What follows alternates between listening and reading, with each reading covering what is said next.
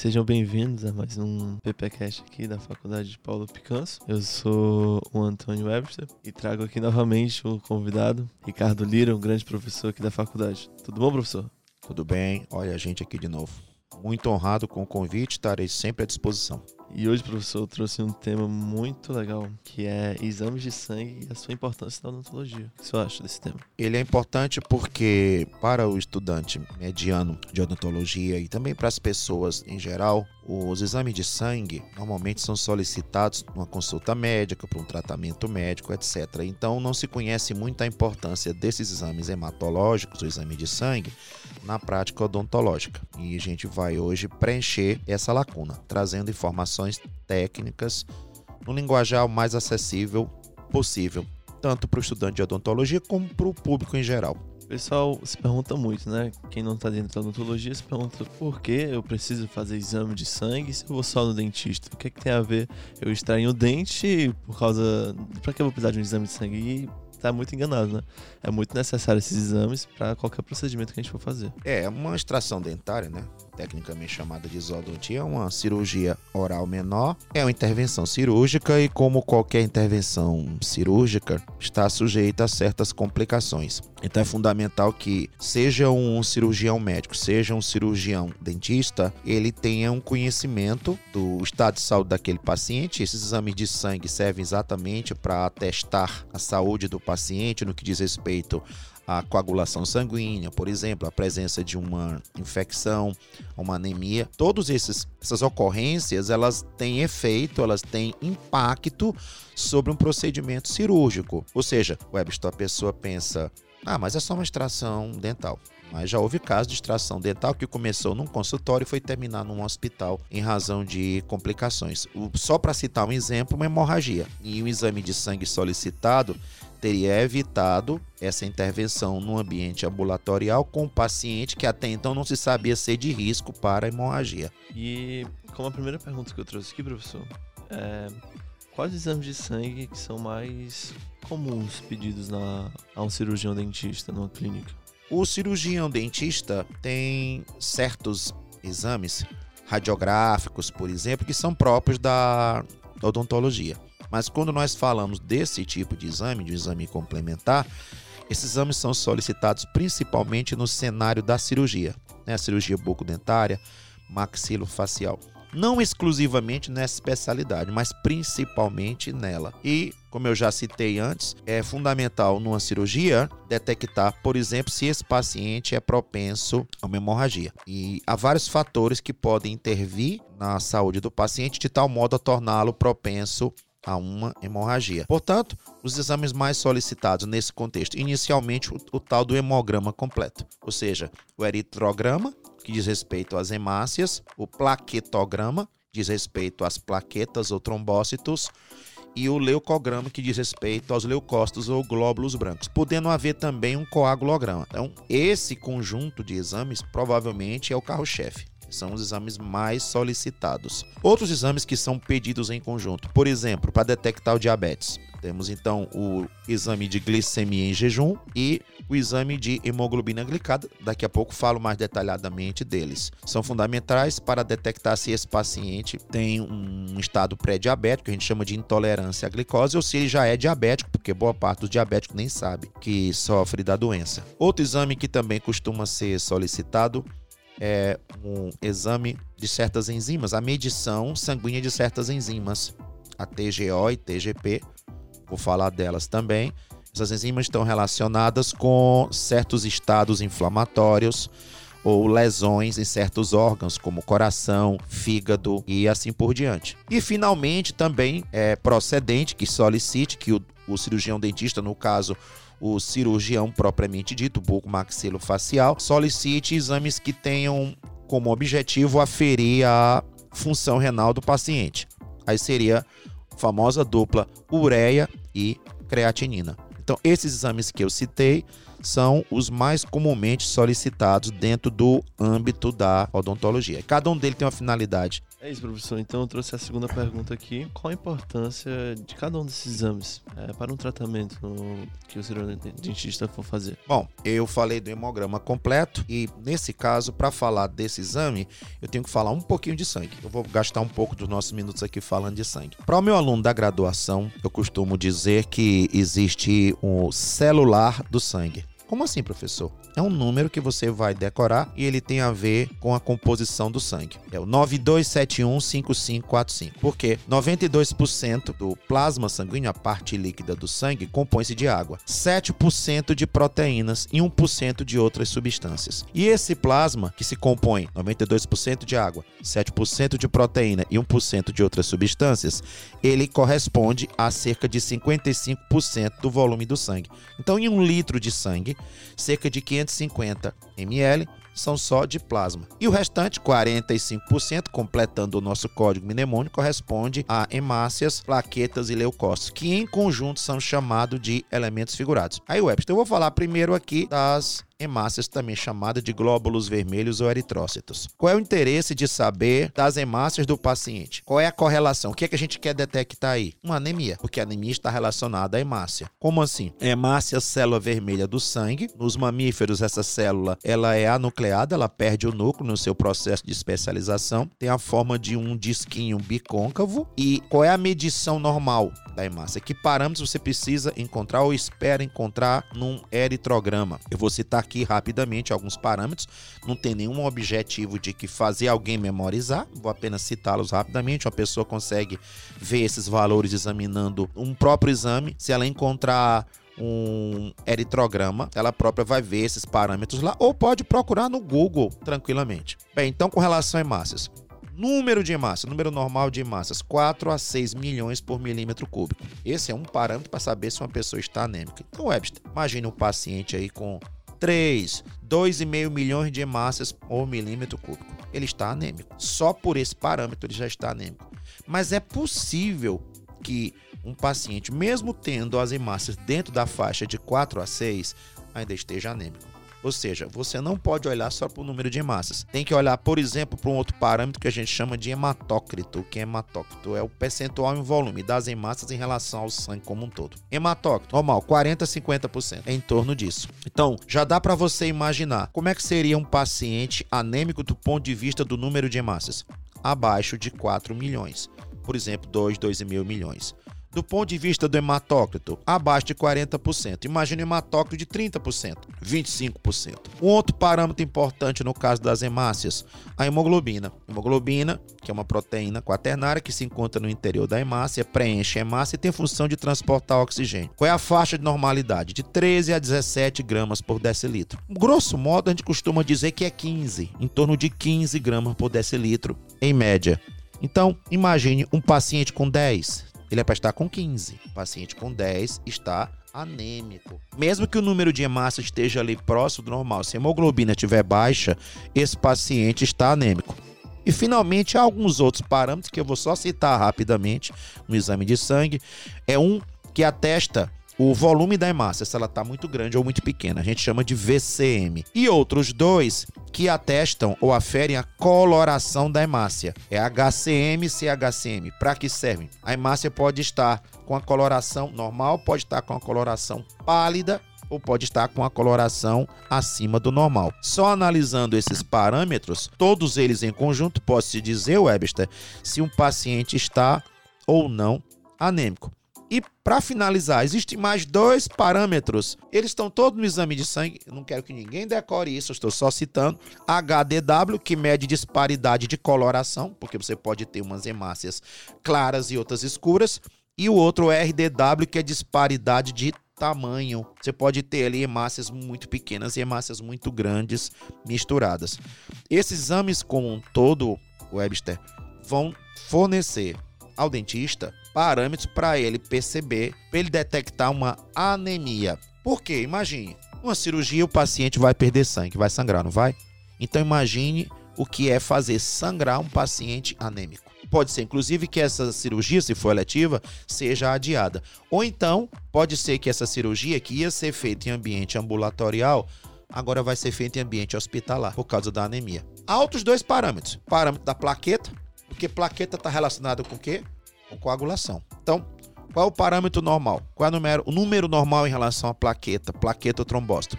150 a 400 mil por milímetro cúbico.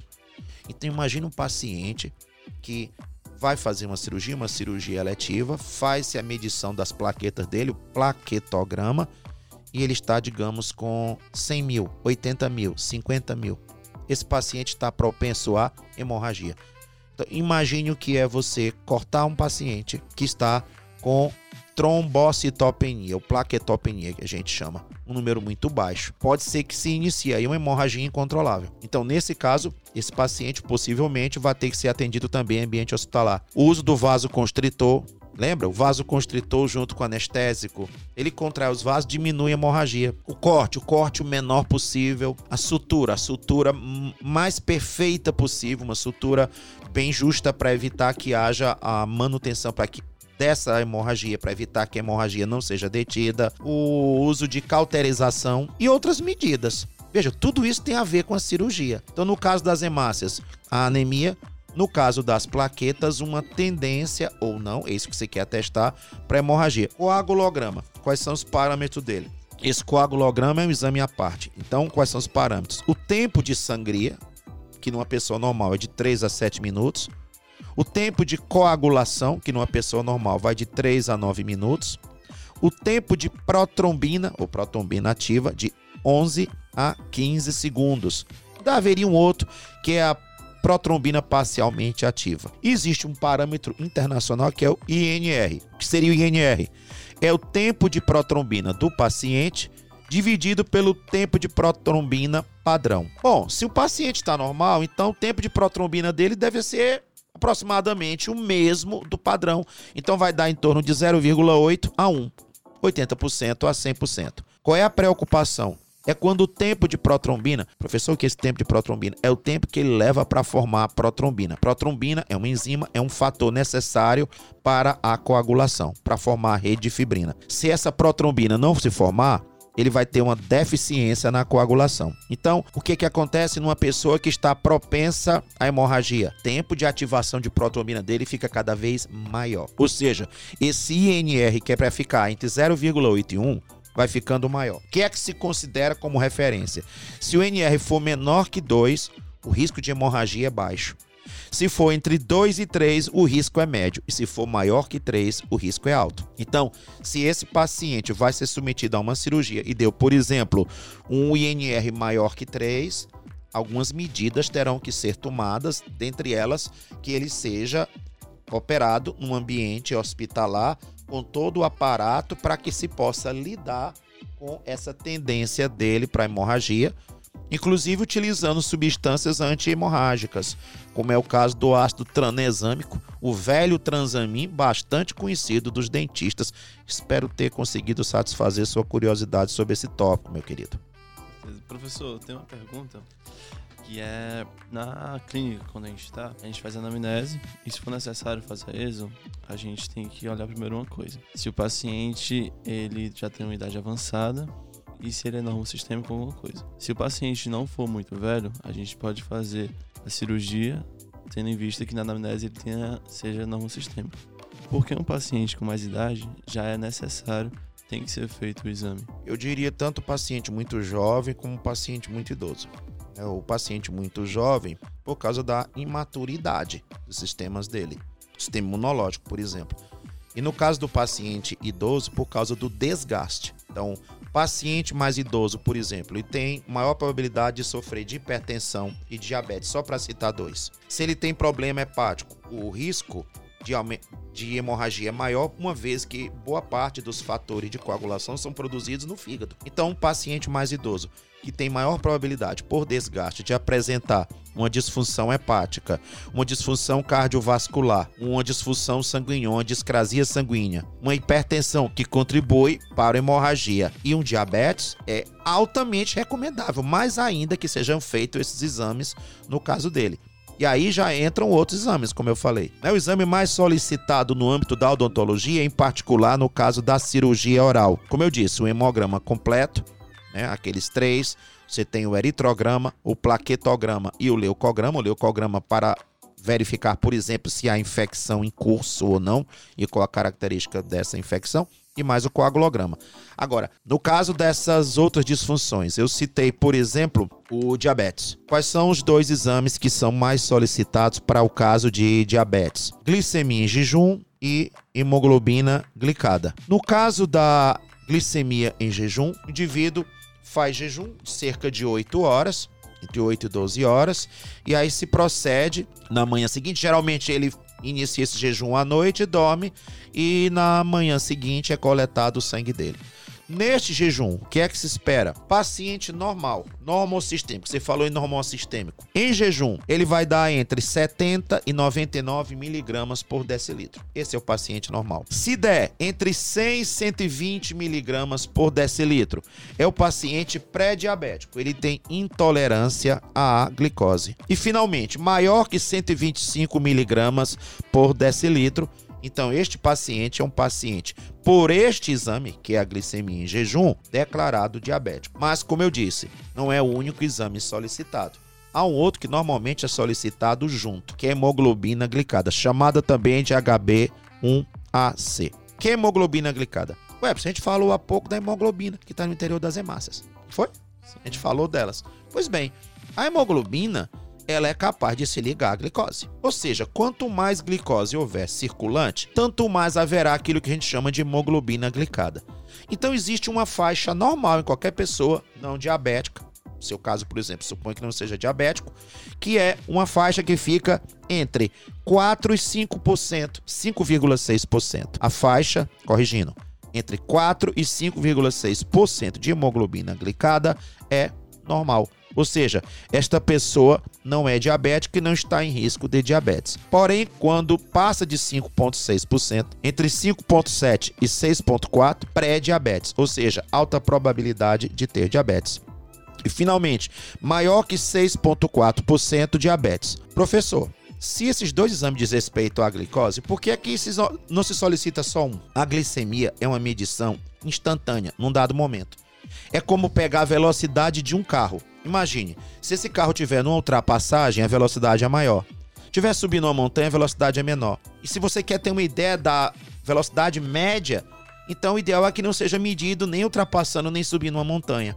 Então, o que é a glicemia em jejum? É essa medida tirada num momento só. E ela pode levar a uma conclusão errada. Então, a outra medida, hemoglobina glicada, ela reflete a glicemia média da pessoa nos últimos dois ou três meses. Por quê? Porque é o tempo de duração da hemácia. Portanto, a hemoglobina dura de dois a três meses. Essa medição da hemoglobina glicada é um parâmetro mais seguro para aferir se de fato esse paciente tem, em média, uma glicemia que o coloca dentro da intolerância à glicose ou dentro do diabetes propriamente dito. Professor, tem mais algum exame que é comum de ter nas clínicas? Sim, você conversar com nossos cirurgiões, por exemplo, o ilustríssimo professor Dr. Radamés, meu querido, ele vai citar para você que muitas vezes ele pede o exame de TGO e TGP, que são enzimas. Essas enzimas estão presentes, por exemplo, no fígado, no coração, mas uma que é mais específica para o fígado. TGO, transaminase glutâmico oxaloacética, que nome complicado, vamos chamar de TGO.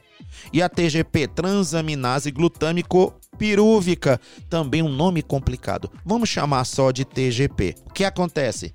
Elas têm uma faixa de normalidade. A TGO de 5 a 40 UL e a TGP de 7 a 56. Se a TGO der alta, por exemplo, der 45, 50, 60, esse paciente pode ter uma lesão em curso, em andamento no fígado ou no coração. Aí vai se investigar. E se a TGP der alta, é por exemplo 60, 70, 80, 100 ou mais, a TGP é mais específica para o fígado. Então a gente pensa mais em lesão hepática. E um último parâmetro é medir as duas juntas, que é a TGO sobre TGP. Você pode ver que os parâmetros de TGO, a faixa é inferior à de TGP. Se o TGO, se essa enzima está dando uma taxa maior, por exemplo, a proporção maior que 1, 1,2 ou 2 ou 3 ou 4, então nesse caso pode haver aí uma lesão mais grave em curso. Por isso que ele vai solicitar então TGO, TGP e a razão TGO sobre TGP. E os dois últimos para função renal, ureia e creatinina.